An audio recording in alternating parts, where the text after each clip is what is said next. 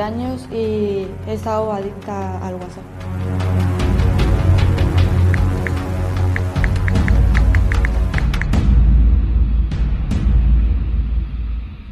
Empezó cuando le compró el móvil, su primer móvil, el día de su comunión. A raíz de ahí, pues empezó ella a jugar como cualquier niño con el móvil, pero luego ya empezó con las redes sociales. Nada más levantarme, pues usaba el móvil y me lo llevaba al baño, me lo llevaba a comer, me lo llevaba a la calle, me lo llevaba a todas partes. A veces lo usaba en clase o a escondidas del profesor o le preguntaba al profesor si podía ir al baño y me dejaba para usar el móvil. Come móvil, cena móvil, se acuesta con el móvil y a todos lados con el móvil.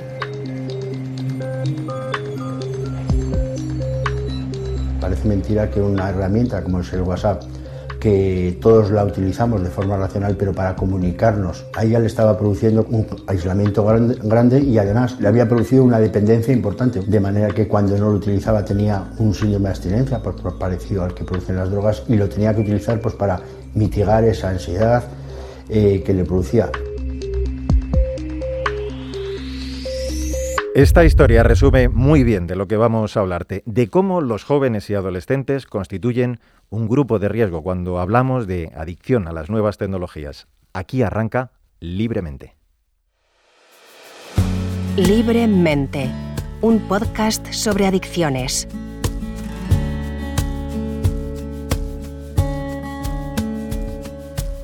¿Qué tal? Bienvenidos a un nuevo episodio de Libremente, un podcast impulsado por la Universidad San Pablo CEU, en el que, de la mano de expertos, mostramos la realidad de las adicciones y aportamos claves para prevenirlas. Voy a empezar hoy lanzando una pregunta que estoy seguro que un elevado número de casos es afirmativa. Nada más levantarte, lo primero que haces es chequear el móvil. ¿Ocurre lo mismo justo antes de acostarte? Probablemente la gran mayoría hayáis contestado que sí, y es que recientes estudios publicados corroboran las cifras que llevamos observando desde hace años. Tendencias que, lejos de disminuir, aumentan. Es el caso del tiempo diario que dedicamos al uso de las nuevas tecnologías, al móvil, al ordenador, a las redes sociales. Y en concreto los datos reflejan que hay un colectivo que claramente dedica mucho más tiempo que el resto de grupos. El estudio anual sobre el uso de redes sociales en España, publicado en 2020 por el IAB, concluye que los jóvenes y adolescentes dedican un mayor tiempo de uso a las redes sociales, llegando a invertir hora y media solo en esas plataformas. Y además, 6 de cada 10 adolescentes aseguran usar el móvil a todas horas. Bueno, pues de estas conductas, de sus peligros, vamos a hablar en nuestro episodio de hoy. Y para hacerlo de la mejor manera posible, contamos, vas a ver, con tres grandes expertas que nos van a ayudar a entender esta realidad y sobre todo a prevenir y a detectar ciertas conductas. Ellas son Gema Pérez Rojo, doctora en psicología y profesora titular del área de personalidad, evaluación y tratamiento psicológico de la Universidad CEU San Pablo y miembro del Instituto de Estudios de las Adicciones de esta universidad. ¿Cómo estás, Gema? Bienvenida. Hola, muchas gracias. Es un placer estar aquí.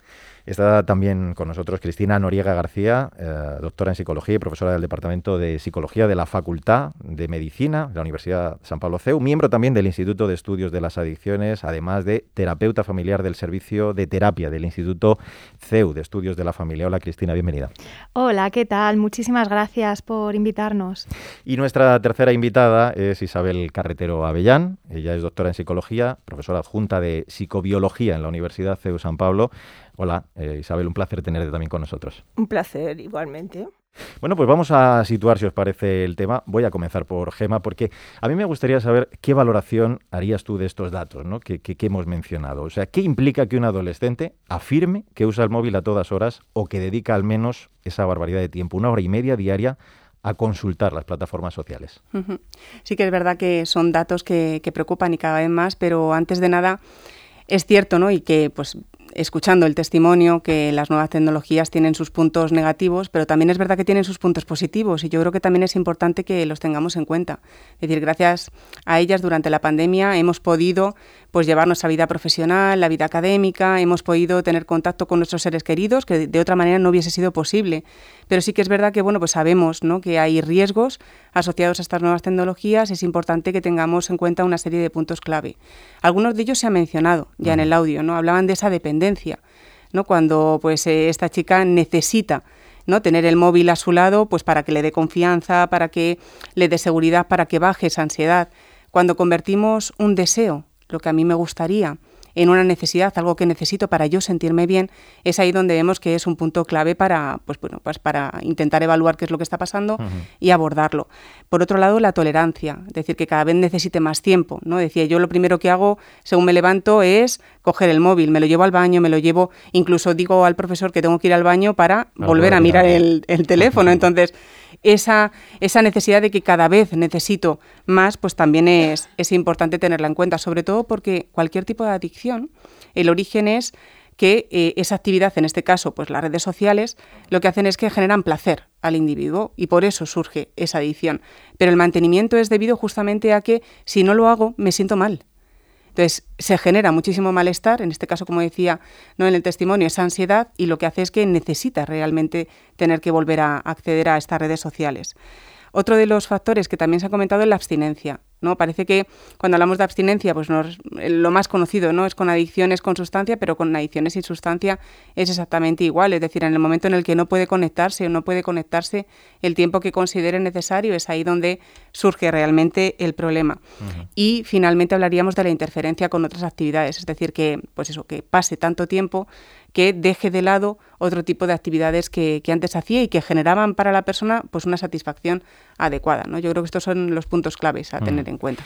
Has hablado de los riesgos. Es verdad, eh, tomaba yo nota de lo que estabas diciendo y qué paradoja, ¿no? No sé qué pensáis también vosotras que nos acompañáis en esta mesa, esa, esa paradoja, digo, del placer, eh, pero a la vez la angustia, ¿no? Que, estaba verbalizando de alguna forma Gema. Sí, efectivamente, ¿no? Porque al final, creo que lo ha dicho Gema muy bien, el problema no es tanto, eh, comenzabas diciendo esas cifras, ¿no? De esa hora y media que dedican, yo creo que el problema no es tanto el tiempo, que también si es excesivo, lógicamente hay que valorarlo, sino la emoción, el, malestar que genera en la persona, ¿no? Algo que por un lado te, genera satisfacción, porque tiene que ver, esto seguro que lo explica fenomenal Isabel, tiene que ver con el sistema de refuerzo, entonces estás recibiendo cada vez que recibes un like, cada vez que recibes un mensaje, ¿no? Pues eso te refuerza y te genera mucha satisfacción, pero al mismo tiempo el hecho de depender de mm, no poder aguantar 50 minutos de clase y tener que pedir permiso, como cuenta el testimonio, de tener que salir de esa sala, de esa clase, porque tienes que cubrir esa necesidad, genera una angustia y un malestar y sobre todo esa sensación de falta de control es lo que genera muchísimo malestar en la persona. Pues te ha lanzado la espada para que entres al combate, ¿sabes? Sí, sí, sí, no, va saliendo muchos temas que, bueno, pues que son muy importantes. Básicamente, eh, una adicción, o sea, entendiendo como adicción, eh, es resultado de una serie de mecanismos biológicos, sociales, personales, que interaccionan y se dan unas circunstancias. Aquí vamos a hablar especialmente del tema de los adolescentes, porque justo, digamos que es esta serie de, características que van a predisponer a la adicción, de, por circunstancias, se dan, se dan todas conjuntamente en el adolescente, ¿no? Entonces, bueno, yo lo primero que quería comentar es que em, son necesarias dos cosas. Una adicción no ocurre así por las buenas. O sea, igual que uno no toma un día un cigarrillo y al día siguiente eh, está enganchado al tabaco, eh, mm, una persona que usa, mm, digamos, de una medida forma moderada las redes sociales o utiliza el móvil, eh, no, no, se convierte en adicto. O sea, digamos que hay un proceso, hay un proceso de uso, de abuso y último paso sería la adicción. Entonces, igual que, eh, o sea, como comentaba Cristina, eh, mm, los mecanismos, o sea, la, una adicción, eh, haciendo así muy, muy simplemente, explicando todos los mecanismos que, neurológicos que conllevan a nivel central en una adicción, eh, hay, una, hay un mecanismo, un sistema que se llama el sistema de recompensa natural del cerebro. Entonces, eso es, una, es una, un circuito, unas vías, o sea, un grupo de neuronas que se activan conjuntamente cuando eh, mm, llevamos a cabo ciertos comportamientos. Entonces, el, cerebro lo identifica como placentero. Entonces, pues eh, la comida, el sexo, las interacciones sociales, cuando llevamos a cabo ese tipo de comportamientos, esas vías de recompensa se activan y entonces lo que sentimos es placer, nos sentimos bien. ¿Qué pasa? Que eh, primero en la actividad que llevemos tiene que activar eso. O sea, yo que a veces a los alumnos les digo en clase, no todo es adictivo. Pelar patatas, nadie se ha vuelto adicto a pelar patatas, porque realmente no nos activa la vía mm, dopaminérgica del cerebro, ¿vale? En cambio, otro tipo de comportamientos, pues sí. Eh, entonces, cuando hay una producción de esta sustancia química, que es la que regula, mm. eh, que es la dopamina, la dopamina, cuando hay un subidón, o sea, cuando tenemos un subidón de dopamina, eso hace que además una serie de, conexiones interneuronales se refuercen, creando lo que son unos mecanismos de, eh, de de memoria, vamos a decirlo, ¿vale? de potenciación a largo plazo sería el término técnico, pero vamos, básicamente es, se forma una memoria. Y a medida que llevamos, cada vez que realizamos este, este comportamiento y hay una liberación de esta sustancia química, se refuerzan cada vez esas memorias. ¿vale? Entonces, cuando nosotros eh, en un principio imaginemos, ¿no? Perdón tenemos la opción, o sea, eh, estas vías están establecidas o no están establecidas del todo, eh, hay como tres mecanismos. Por un lado, se activa esta vía dopaminérgica, esta vía de recompensa que nos hace sentir que eso que estamos realizando es placentero. Por otro lado, la amígdala, que es una estructura que tiene que ver con la emoción y es la que eh, añade esa, esa emoción, ese, ese subidón. Mm, el subidón, sí. El subidón. Y por otro lado, hay una conexión también con lo que sería nuestra corteza prefrontal. La corteza prefrontal es la parte que nos hace, digamos, más humanos, ¿no? Es la parte que se encarga de regular nuestros comportamientos, de, controlar nuestros impulsos, de planificar, organizar. Entonces, digamos que esta parte del cerebro es la que se encarga de, de valorar, de procesar y, en último término, mm, tomar una decisión. O sea, eh, por ejemplo, mm, la sexualidad es, está, está activa. Sí, sí, sí, sí, Activa estos mecanismos, pero claro, nosotros vamos en el metro, vemos a alguien atractivo y directamente no ponemos en marcha nuestra conducta reproductora. ¿Por qué? Porque tenemos unos mecanismos que nos permiten, pues sí, valorar y elegir. Vale, cuando ocurre una adicción, el problema es que estos, este lóbulo frontal queda puenteado, ¿vale? La respuesta se organiza a través de la vía esta de recompensa y la amígdala. O sea que se salta todo el proceso, Se salta el proceso, se salta el proceso de mm, valoración, eh, de valoración de, consecuencias y de poder de elección. Entonces, eh, eh, ahí es donde tenemos el problema.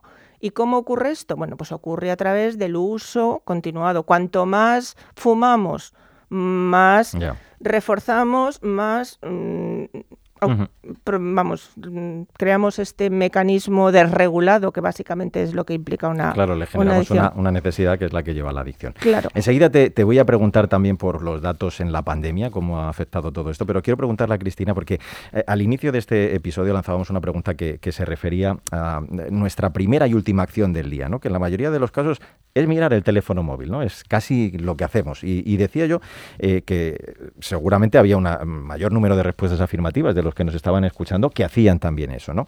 ¿Qué complicaciones llevan asociadas eh, este tipo de, usos y de, y de conductas, Cristina? Claro, efectivamente esto lo hacemos, eh, y me incluyo, muchísimas personas, ¿no? Cuando te acuestas para, para comprobar, porque tiene esa parte de, refuerzo, como ha explicado también Isabel, y también por la mañana, a ver, y, también está esa sensación de no perderte eh, nada, ¿no? Cuando miras ahí las noticias y, estás mirando ahí hasta, hasta abajo abajo y, la cosa no acaba, ¿no? Entonces, al final, el problema que genera, lo ha dicho eh, antes Gema, hace un rato también, es la medida en la que afecta o genera cambios en tu, en tu día a día. Es decir, si en el caso del testimonio esta chica tiene tal nivel de enganche o tal nivel de adicción que deja de atender a sus clases, que deja de estudiar, que deja de salir con sus compañeros, que deja de relacionarse con sus eh, padres, tenemos un problema. Entonces, cuando estamos tanto tiempo y realizando un uso inadecuado de, de las redes sociales, el problema es que la persona se acaba aislando. Y el aislamiento puede ser que la persona se encierre en un cuarto y no esté relacionándose con otros, pero lo que yo veo más habitual es que las personas están físicamente en cuerpo, como yo digo, pero están desconectadas. Y eso es un problema desde, el punto de vista interpersonal y sobre todo los adolescentes, porque no olvidemos que los adolescentes están en un momento vital de construcción de su identidad. Y un elemento esencial es relacionarse con sus iguales, con otros chicos. Por eso los padres muchas veces en consulta me dicen, es que mi hijo era súper cariñoso, con ocho años, me quería, me daba besos. ¿Y qué ha pasado con mi niño bonito, precioso, que ahora no, no quiere nada, no quiere saber nada de mí? Yo les digo, es que eso es normal y de hecho, bueno, dentro de unos niveles, ¿no? Pero, pero es que es adaptativo porque necesita distanciarse de, de, las de los adultos para poder construir su identidad. Entonces, el problema que estamos teniendo es cómo van a construir esos adolescentes esa identidad si justo lo que necesitan se están aislando. Y cuento este ejemplo porque ayer estaba paseando a, mi hijo pequeño y en el parque me encontré un grupo de adolescentes sentados en varios bancos, esto es escena seguro que lo habéis visto millones de veces, y estaba cada uno de los chicos mm. eh, jugando con sus respectivos móviles, pero entre ellos no estaban hablando. Y yo decía, qué pena, mm. porque yo recordaba mi adolescencia o mi juventud y estaba pues eh, saliendo, hablando, jugando, o bueno, no existían los móviles en aquella época, estaban empezando, pero eh, pues llamabas por teléfono y te tirabas dos horas hablando con tu amiga, que luego llegaban las broncas de las facturas que llegan a casa, pero estabas hablando, te estabas comunicando. El problema que hay aquí es que algo que está creado, como el WhatsApp, lo decíamos antes, para vincularte y comunicarte con los demás, y eso es lo que ha, nos ha ayudado en la pandemia, el problema que hay ahora es que, cuando se hace un uso inadecuado nos estamos distanciando más emocionalmente. Por, no sé si por alusiones a, lo que decía ahora Cristina, eh, ¿quieres decir algo, Gemma? ¿Va a apuntar algo? Sí, yo creo que al final es que incluso afecta hasta la capacidad de lenguaje, es decir, cuando y, la capacidad de concentración. O sea, a mí me hace mucha gracia cuando a los alumnos les preguntas, claro, nosotros en psicología les preguntamos, ¿no? En clase, bueno, ¿y eh, los audios que escucháis? ¿Cuánto es lo máximo que escucháis? Dice, bueno, a partir de los 30 segundos ya es como que vamos a ver, a ver dónde está realmente lo importante. Vamos a ir pasando, a ver si realmente llegamos a lo importante. Le dices, claro, ¿Y cómo vas a conseguir escuchar a un paciente durante cinco minutos? O sea, durante 50 minutos. Tanto que las nuevas tecnologías nos han multiplicado la velocidad de escucha para poder hacerlo más Entonces, eh, es verdad que pues, eh, nos están pidiendo pues, que utilicemos metodologías innovadoras para intentar pues conseguir captar la atención de, los alumnos. Y yo lo entiendo, es decir, pues es verdad que las cosas cambian, la sociedad cambia y nosotros nos tenemos que adaptar, pero hasta qué punto con estos cambios continuos, con esta sobreestimulación, justamente lo que estamos haciendo es lo contrario, es decir, estamos haciendo pues que no se concentren, que no atiendan y que claro, cuando les pides que tienen que aprenderse un material, tienen que pues pues eso, tienen que prestar atención al otro, al que tienen enfrente, a su amigo del alma o a su pareja, etcétera, pues pierden enseguida el hilo y además es que yo sí que les digo que esto es algo que se ve. Es decir, que yo soy muy consciente de cuando le estoy contando algo a alguien y de repente digo, y ya no me escucha. O sea, y es que me está mirando y digo, y no me está escuchando. O sea, le puedo contar en este momento cualquier cosa, cualquier barbaridad que va a dar igual. Entonces, esas son cosas que son súper, súper, súper importantes. Pues eh, además de que me digas algo, Isabel, si quieres, eh, sobre cómo todo esto ha afectado el confinamiento también, eh, todo, todo ese tema, quiero también preguntarte por, por otro asunto. Y si quieres, me contestas también lo que, lo que está diciendo Gema, que, que, es muy interesante. ¿no? Pero digo, no te quiero dejar ya de preguntar también cuando hablamos de que esos estudios de los que nos referíamos antes están indicándonos claramente que los jóvenes y los adolescentes son un grupo de riesgo mayor cuando hablamos de conductas aditivas, yo quiero preguntarte a ti, ¿por qué? ¿Qué les diferencia de otros grupos sociales? Pues como comentábamos, eh, justamente sus características eh, identitarias, ¿vale? A nivel de formación, de su todavía formación, su sistema nervioso, es, el óvulo frontal del que hablaba antes, ¿no? Que es el que realmente te permite tomar decisiones, vamos a decir, conscientemente, ¿no? Volitivas, y no dejarte llevar por la emoción o por el subidón. Eh, no está formado todavía, ¿vale? Siempre pensamos que el, desarrollo del, cerebro, del sistema nervioso, acaba más o menos pues, en la infancia, pero realmente hasta los 25 años no, no, no, finaliza. Y además, la parte que tarda más en, digamos, mm, eh, procesarse, establecer sus conexiones, es esta parte a la que estábamos refiriéndonos, la, parte frontal del cerebro.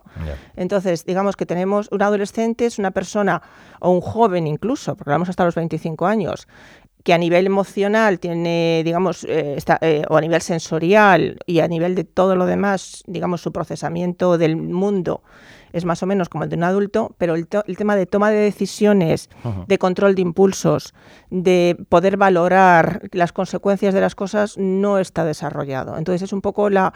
Por, eso viven en ese mundo confuso, ¿no? Porque por un lado buscan una cosa, pero luego realmente es que no son capaces de planificar su vida Entonces, por un lado estaría eso, por otro lado está lo que hacía, hablaba antes Cristina, ¿no? Ese, están en una etapa de mm, creación de eso, desarrollo de su identidad de desprenderse de todo lo que les ha sido enseñado y encontrar sus propios valores, eh, saber quiénes son, dónde van. Eh, entonces, eh, ah.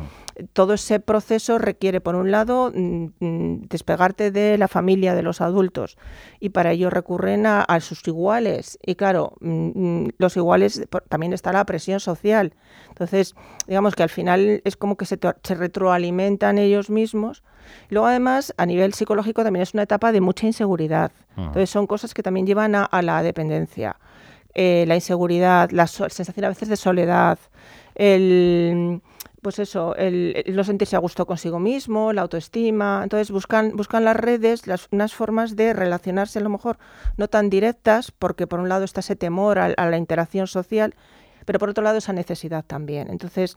Complicado, ¿eh? Qué, complicado. qué complicada es la complicado. Bueno, llegados a este punto, eh, me gustaría que escucháramos eh, un audio. Eh, veréis, se trata de un anuncio de una conocida compañía telefónica y después vamos a reflexionar también sobre ello y, y me vais a dar vuestro punto de vista.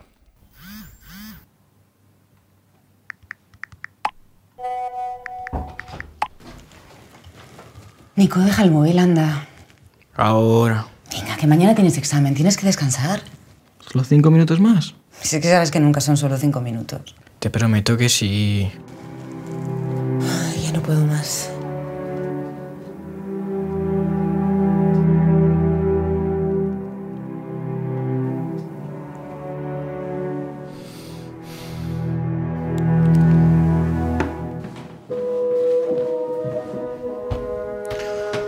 Mamá, que tiene razón. Bueno, pues os cuento cómo termina porque evidentemente, claro, no lo podemos ver. El chaval se dirige al dormitorio de sus padres para decirle a su madre que tiene razón, que no son horas de utilizar el móvil y ¿Cuál es la sorpresa? Pues cuando abre la puerta ve a sus padres en la cama, cada uno con un dispositivo, una tablet, un móvil, ambos sin hablar, ¿eh? consultando su pantalla. Esto pasa, pasa y mucho, ¿vale? Y si entendemos que los jóvenes hacen lo que ven e imitan ciertos comportamientos, ¿somos entonces los adultos quienes generamos estas conductas, Cristina? Bueno, pues parte del problema, sí. De hecho, cuando empezábamos, ¿no? Y comentabas eh, la pregunta de si miramos el móvil cuando te vas a acostar, ¿no? Y entonces yo he hablado en plural porque yo reconozco que eso lo, he hecho muchas veces, sí, ¿no? Sí, no nos has metido a todos con mucha Pero lo hacemos mucho y, creo que este, este, esta publicidad nos invita a la reflexión de, de cómo queremos educar a nuestros hijos o cómo queremos educar a nuestros alumnos. Desde el punto de vista educativo, está más que demostrado que no vale nada sermonear, no vale nada castigar, ni ¿no? Eh, si no hay un buen ejemplo detrás. De hecho, el ejemplo que eh, sería lo que, lo que estamos viendo en este caso, tiene muchísima más fuerza porque es implícito, ¿no? O sea, lo que tú dices es explícito, la persona tiene esa capacidad de decir, vale, estoy de acuerdo, no estoy de acuerdo, eh, me entra por un oído y por el otro, o lo rechazo, ¿no? En cambio, el ejemplo es algo que se ve, es algo indirecto que la persona va recibiendo, pero no puede poner la barrera. Entonces, eh, siempre, si somos padres, si somos educadores, es mucho más importante ser nosotros el ejemplo. Entonces, continuamente estamos viendo casos de chavales que tienen problemas con el uso del móvil, pero luego los padres cuando llegan a casa lo primero que hacen después de trabajar, yo lo entiendo porque llegas muy cansado, ¿no? Pero lo primero que haces porque eso te ayuda a desconectarte, estás como sin pensar, pero al final qué ejemplo le estás dando a tu hijo, ¿no? Entonces creo que tenemos que reflexionar acerca de eh, cómo queremos que nuestros hijos se comporten en el futuro y a partir de ahí tratar de adaptar nuestro comportamiento.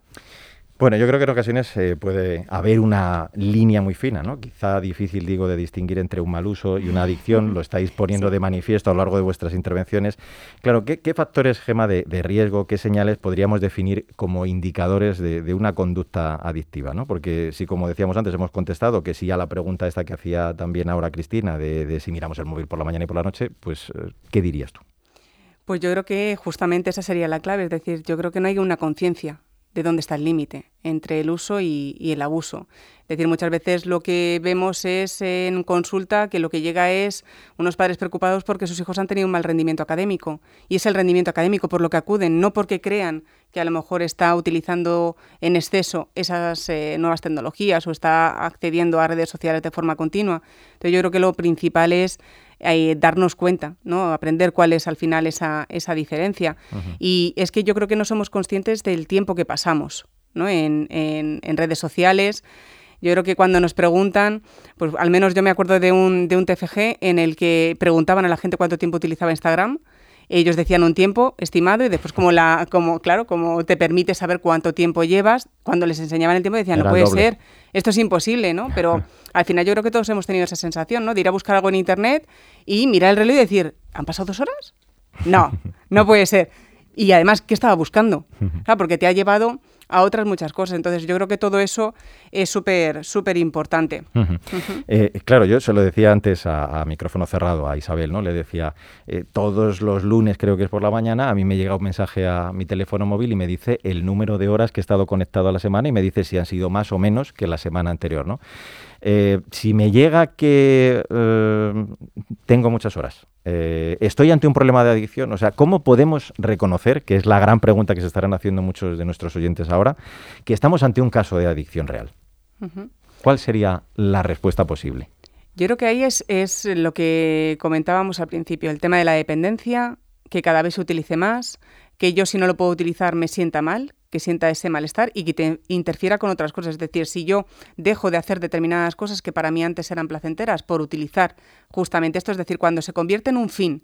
Es decir, las nuevas tecnologías son un medio, un medio para tener acceso pues, a información, a conectarme con gente, a conocer gente. Eh, pero no son el fin en sí mismo. Cuando es el fin, entonces sabemos que algo está pasando. Isabel, no sé si quieres decirnos también algo de este tema, porque a ti te ha pasado eso de que te han pillado mirando el móvil. Sí. Eh, tus hijas. Sí, también, sí, sí, sí, sí. O sea, yo también, yo voy a la, me acuesto y me levanto con el móvil. Y es eso, o sea, es la pérdida de, la, pérdida de control. O sea, pero yo todavía tengo control, ¿vale? De eso, de hecho, iba a puntualizar una de las características entre una Aquí también se da lo del yo controlo. Igual que para otras cosas. Sí, sí, sí, sí. Entonces, sí, no, pero realmente, o sea, cuando la persona, por ejemplo, no encuentra el móvil, yo he tenido alumnos que me decían, he llegado tarde, es que me había dejado el móvil en casa y he tenido que volver a por el móvil. O sea, si te dejas el móvil en casa y necesitas sí o sí volver a por el móvil porque no puedes estar sin el móvil. Aguantar la angustia. Y aguantar la angustia, eh, hay una adicción. O sea, digamos que sería para mí lo más característico, o sea, el no poder prescindir y que, y que aparezca la sintomatología clásica de una adicción, que pues la eh, palpitaciones, ansiedad, inseguridad, eh, casi como última pregunta, os la voy a ir haciendo. Desde mi punto de vista es una de las más eh, importantes, ¿no? aludiendo al famoso refrán del más vale prevenir que, curar. Y os la voy a hacer a las tres. ¿Cómo podemos prevenir el uso abusivo de las TICs en los adolescentes? Ya sé que es difícil la pregunta, pero... Es la gran pregunta. Pero sois las expertas para contestar. pero es la gran pregunta. A ver, si lo tuviera que resumir mucho, mucho, porque esto cuando tienes en consulta padres mm, lleva tiempo explicarlo, ¿no? Pero yo lo resumiría en dos apartados, que son por un lado la psicoeducación y por otro lado la educación en valores.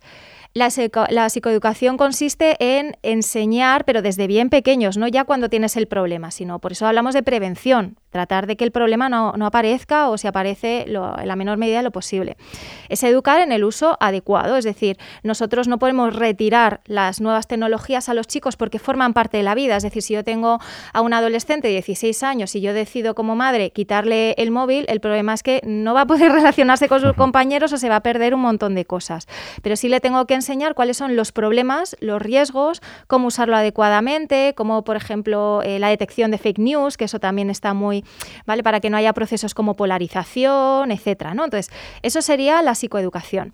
¿Qué dificultad hay que...? Porque aquí estamos machacando un poco a los padres con el tema del ejemplo y tal, pero claro, la diferencia que tenemos nosotros con respecto a los jóvenes es que nosotros no somos nativos digitales, nosotros no nos han educado. Entonces, lo primero es que tenemos que ponernos al día, aprender y tratar de estar por delante de los chicos, porque ellos van por delante y cuando dominas una nueva, una nueva red, ya ellos están con otro y entonces te sientes como muy perdido en cómo, cómo educar en algo que no tienes ni idea. Y por otra parte, que a mí me parece la esencial, es la educación en valores, porque eso ya es como algo más global, pero que realmente está en el fondo, ¿no? Esos valores de la importancia del respeto, porque si eh, mis hijos saben la importancia de respetar, no van a faltar al respeto, no van a agredir a otras personas a través de las redes sociales. La importancia de discriminar entre lo público y lo privado, ¿no? O sea que tú tienes tu vida y hay aspectos de tu vida que tienes que guardar o para ti o para tu familia y hay otras cosas que sí que puedes compartir fuera. Entonces ahí ya le estamos enseñando límites que ellos pueden replicar luego en las redes sociales y entender que no puedes publicar cualquier cosa porque además eso va a quedar ahí guardado y no tienes forma luego de... O, por ejemplo, la tolerancia a la frustración, porque todo esto de las adicciones tiene que ver mucho con, eh, hablamos del sistema de recompensa, al final es un refuerzo automático. Sí, pues eso que pasa, el ejemplo que ha contado Isabel, ¿no? De, de, la alumna que se deja el móvil en casa y tiene que volver, pues también hay un tema de decir, bueno, es que la vida te trae frustraciones y hay veces que tú sientes ansiedad, sientes angustias y tienes que aprender a gestionar esas emociones y eso forma parte de la vida, a través de redes sociales o a través de cualquier otro aspecto de la vida. Entonces, esos valores, creo que eso es lo que está en el fondo de todo y eh, hay que trabajarlo desde que son pequeñitos, pero digo desde que son bebés y de hecho justo dentro del Instituto de Adicciones uh -huh. estamos llevando a cabo, eh, estamos iniciándolo, un proyecto de investigación que justo va en esa dirección, a tratar de evaluar cuáles son las fortalezas psicológicas, cuáles son los valores que están relacionados luego con el uso, no solo con las horas, porque como uh -huh. decía Gema, yeah. las personas tienen una percepción un poco equivocada a veces de eh, el número de horas que invierten, pero sí un poco luego qué uso dan, si han tenido algún problema con el uso, etcétera, va un poco en esa dirección porque nuestra perspectiva es que para prevenir tienes que hacer eh, o trabajar lo que es la educación en valores. Qué bueno, qué proyecto tan bonito. eh, en 30 segundos que nos digáis eh, algo más sobre este tema. Gema. No, no, yo creo que me parece fundamental ¿no? el, el, trabajo en fortalezas. Nosotros, por ejemplo, con un estudio que estamos llevando a cabo durante la pandemia, pues estamos viendo cómo, con una situación totalmente imprevisible, pues eh, vemos que la resiliencia, por ejemplo, la aceptación, son estrategias que ayudan, ayudan a sobrellevar bien aquellas situaciones pues, que, que no controlamos, que no dependen de nosotros. Uh -huh. Y yo creo que al final, pues sería una, uno de los aspectos fundamentales a, a trabajar y, y, todo lo que tiene que ver con la soledad, porque sí que hay estudios que, que indican que cuando los jóvenes se sienten solos acuden a las redes sociales y al compararse con otros justamente lo que ocurre es que se incrementa la soledad, claro, es decir, ese malestar se incrementa. Uh -huh. Entonces tenemos que, es decir, yo creo que eh, la esperanza de vida en, en, España es tan elevada no porque la gente que llega sea físicamente más fuerte, que sí, sino porque psicológicamente también lo es. Entonces lo que hay que hacer es pues, generar ¿no? y, y conseguir que la gente sea fuerte. Un último punto, Isabel, también por tu parte. No, re, perdón, reiterar lo que decía Cristina de la intervención temprana, que es súper importante. Y los padres creo que utilizan muchas, en muchas ocasiones los móviles como una herramienta de entretenimiento para el niño. Uh -huh. eh, o sea, es molesta, estamos en una comida, el pequeño... Toma bonito. Toma bonito, mira aquí y entretente. Uh -huh. Entonces, eh, no podemos dar mensajes contradictorios. Si nosotros ya desde pequeños le enseñamos que en cualquier momento esto es un escape, es una forma de no molestar o de utilizar en cualquier momento, eh, luego, por mucho que le digas lo que dice Gema, intenta, perdón, Cristina, ¿no? O sea, separar público-privado, el móvil tiene una función y no otra. Uh -huh. O sea, que los hechos sigan a lo que decimos, o sea, que las palabras eh, sean, Se vean en realidad. sean coherentes. Uh -huh. Pues eh, os voy a agradecer a las tres muchísimo el que nos hayáis acompañado. Gema, Isabel, Cristina, gracias por haber estado con nosotros, por Muchas vuestra gracias. aportación. Ha sido un placer. ¿eh? Muchísimas ¿eh? gracias, Igualmente, un placer. Y a ti, por supuesto, que nos escuchas, eh, recuerda que tienes disponible otros episodios específicos donde hablamos sobre adicción a sustancias, a móviles, a videojuegos, incluso tres espacios dedicados a la orientación, a la ayuda a través de la familia, los valores la religión. Hasta aquí este episodio de Libremente. Nos despedimos, pero os dejamos con un extracto de una campaña de la asociación Proyecto Hombre que se dirige a jóvenes y adolescentes a través de un videoclip en clave de rap protagonizado por la actriz y cantante Paula Gallego y alumnos de la Escuela de Música Creativa que precisamente busca la concienciación entre los más jóvenes sobre este tipo de adicciones. Hasta el próximo programa. Mejor pronto que tarde, escaparte. Mejor pronto que tarde, hoy serás libre si pones de tu parte. Levanta la mano, aquí están tus hermanos. Levanta la cara, aquí están tus hermanas. Cada cinco minutos miras la pantalla. ¿Qué andas buscando que es tan importante? Si pierdes el móvil te falta el aire. Ya no eres nadie, nadie interesante. No puedes dejarlo, ya estás enganchado. ¿Y cómo ha pasado? Nuevos adictos, viejos conflictos, nos sentimos solos, estamos perdidos. Demasiado trabajo, muy poco contacto. Nuevas sustancias, viejas batallas, nos sentimos solas, estamos perdidas. Demasiada rutina, muy poca igualdad. Mejor pronto que tarde, prepara tu fuga, hoy vas a escaparte. Mejor pronto que serás libre si pones de tu parte. Levanta la mano, aquí están tus hermanos. Levanta la cara, aquí están tus hermanas. Tú tienes el poder, no cierres tus ojos y alcanza tu sueño. No te des por vencida, siempre hay una salida. Que tu música no deje de sonar, toda tu gente te va a apoyar. Levanta la mano si quieres ayuda. Hay gente que escucha, que sabe tu lucha. Y este es tu momento, porque la música mueve el pensamiento. Mejor pronto que tarde, prepara tu fuga, hoy vas a escaparte. Mejor pronto que tarde, hoy serás libre si pones de tu parte. Mejor pronto que tarde, prepara tu fuga, hoy vas a escaparte. Mejor pronto que tarde, hoy serás libre si pones de tu parte. Levanta la mano, aquí están tus hermanos. Levanta la cara, aquí están tus hermanas. Has escuchado Libremente, un podcast sobre adicciones, conducido por Mario Alcudia.